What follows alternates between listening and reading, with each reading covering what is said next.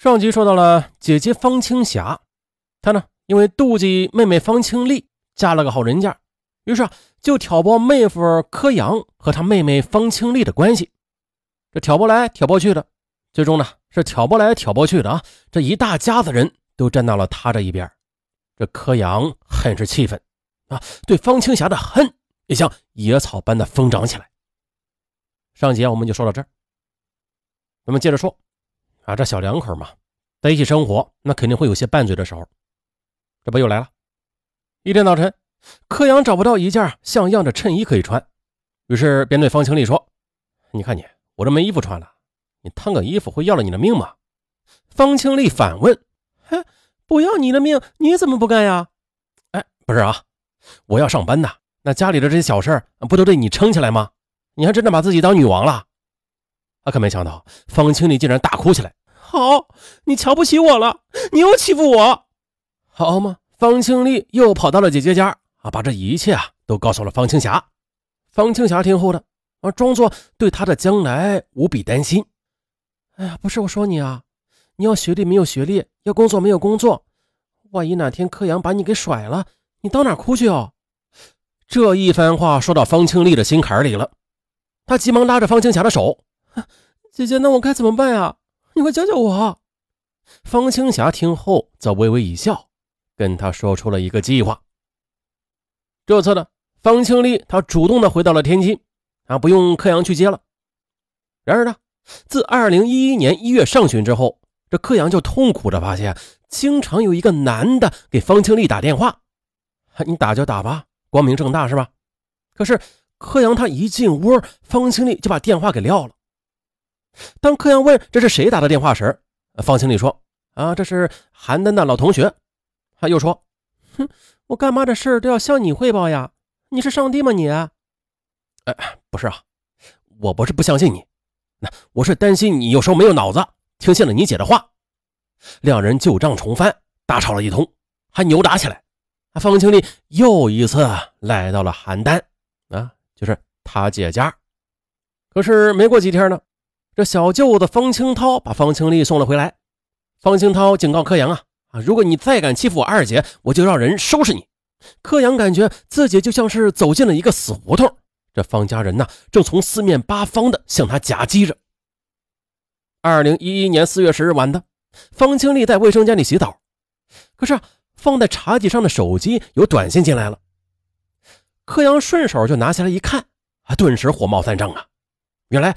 短信是方青霞发来的。短信里，方青霞说：“呀，妹妹，洪斌约你下个月一起吃饭。洪斌可是个好男人哦，你好好把握。”还不等方清丽洗完呢，杨科就冲进了卫生间里，一把揪住她的头发，质问她：“洪斌是谁？你是不是给我戴了绿帽子？你给我放开！”方清丽朝着杨科的下身狠狠地踹了一脚：“这不怨我，你不珍惜我，还不允许其他男人对我好吗？妈的，你不要脸你！”啊，两人就再次扭打在了一起。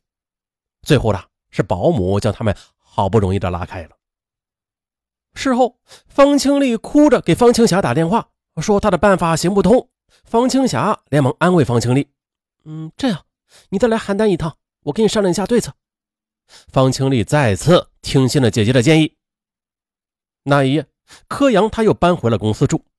辗转难眠中，他想通了一件事儿这妻子为何频频的到邯郸了？原来他是借着与自己怄气之名去邯郸与情人私会，而为他们牵线搭桥的就是方青霞。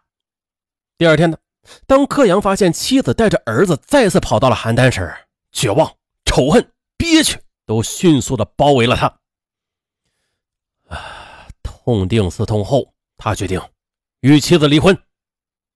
可是呢？当他还没有抽出时间到邯郸与妻子谈离婚时，这一阵舆论风暴却再次袭击了他。二零一一年的五月底开始啊，柯阳他就发现了，哎，这同事们看他的眼神怪怪的。一直到了二零一一年七月二日，他和几个男同事一起在喝酒时，他才听闻了一个惊天霹雳。啊，酒过三巡，这同事们呢都有点醉意了。这时候呢。一个男同事拍着他的肩膀说：“我说兄弟，给别人养了那么久的儿子，这事儿摊在谁头上会不生气呢？不过该过去的事儿啊，就让它过去吧。哎，柯阳啊，以为自己的耳朵听错了呢。哎，不是，谁帮别人养儿子了？啊，可是另外一个同事，他接着又说：“哎呀，我们都是兄弟，又不是外人，你别不好意思啊。”哎，不是，我什么不好意思了？我，在柯阳的逼问之下，同事们这才讪讪的说：“四月底有个同事接到了一条陌生短信，说这孩子柯里他并非柯阳的亲生儿子，而是方清丽在邯郸与别的男人的私生子。”完了。柯阳他也不知道是怎么回到家里的。回家后，他砸烂了家中所有的物品。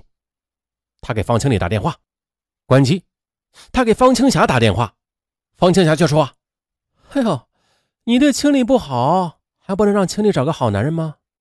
你啊，种种迹象都表明了，这柯里果真是别人的儿子，而他不仅戴了绿帽子，还为别人买了单。那一刻呢，柯阳对方家人的仇恨达到了前所未有的高度。此后，柯阳发了疯般的打方清丽的电话，一直到七月六日的早晨，他这才拨通。电话中，柯阳质问方清丽孩子的身世。可方清丽他听的是莫名其妙，啊，大骂柯阳乱咬人，不承认是吧？见状的，柯阳扬言要到邯郸将此事调查清楚。可方清丽却说：“好，你来调查，你快来，身正不怕影子歪。”哼！哎呀，你还哼？好好好，你等着。听说柯阳要来对峙，方青霞害怕了。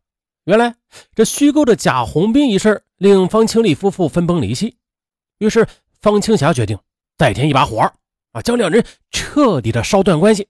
随后呢，他又编辑了一条关于孩子柯里的身世的短信。发送给了柯阳的同事，啊，果然的，在柯阳的公司引起了轩然大波。可是啊，他想要的效果没有达到啊，他不仅又觉得玩的过火了啊，啊，怕柯阳来找麻烦呢，啊，他就叫来了弟弟方清涛，并且对他说：“涛，你二姐夫要来打你二姐啊！”方清涛听后义愤填膺啊，放心吧，姐，有我在，我绝对不会让任何人欺负二姐的。这七个小时的路程啊，柯阳于当晚九点四十分赶到了方青霞的家里。方清丽觉得柯阳疯了，没理他。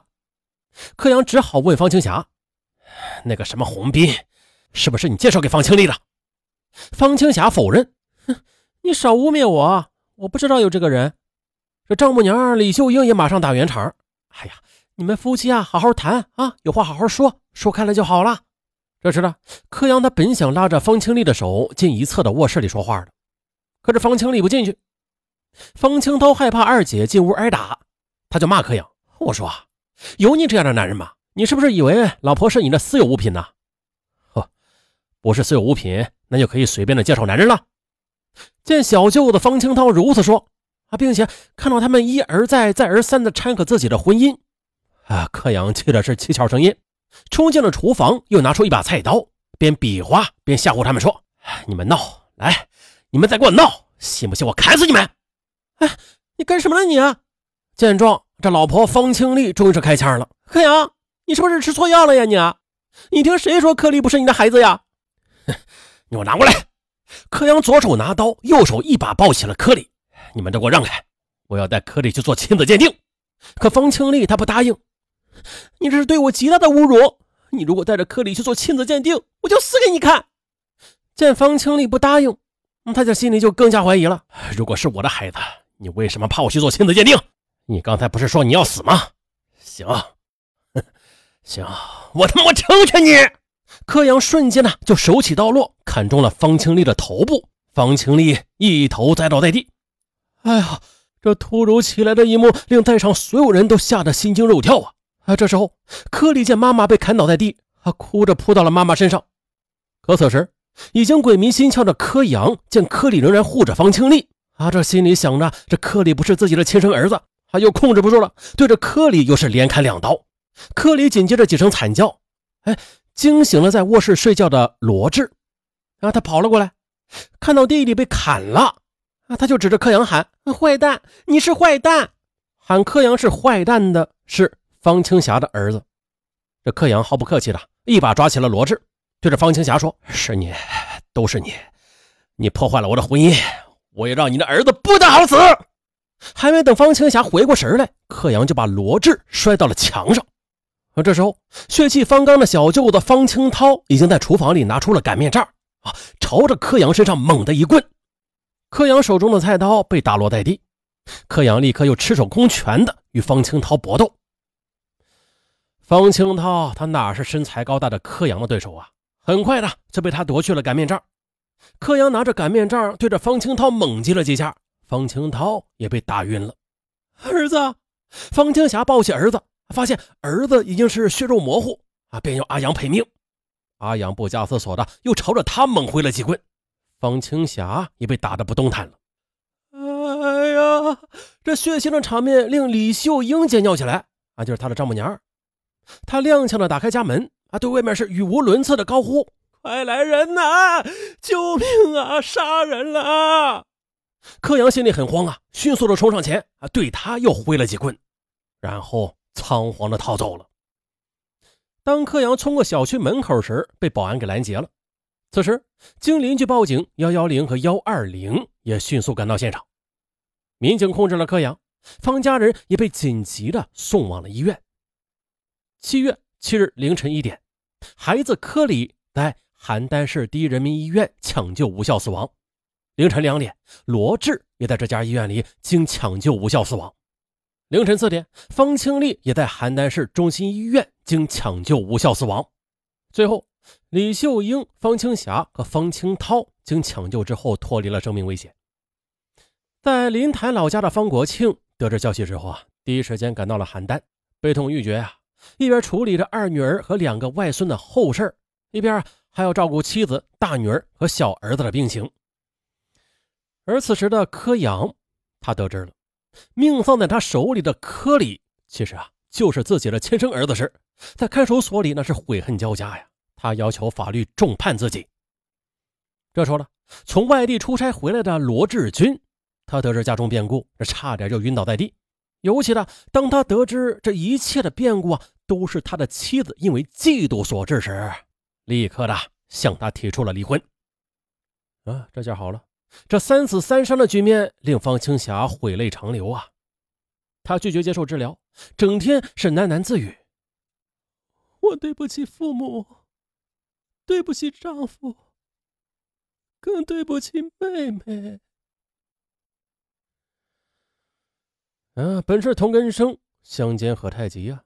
啊，这狭隘的攀比之心，竟让姐姐她嫉妒成恨了。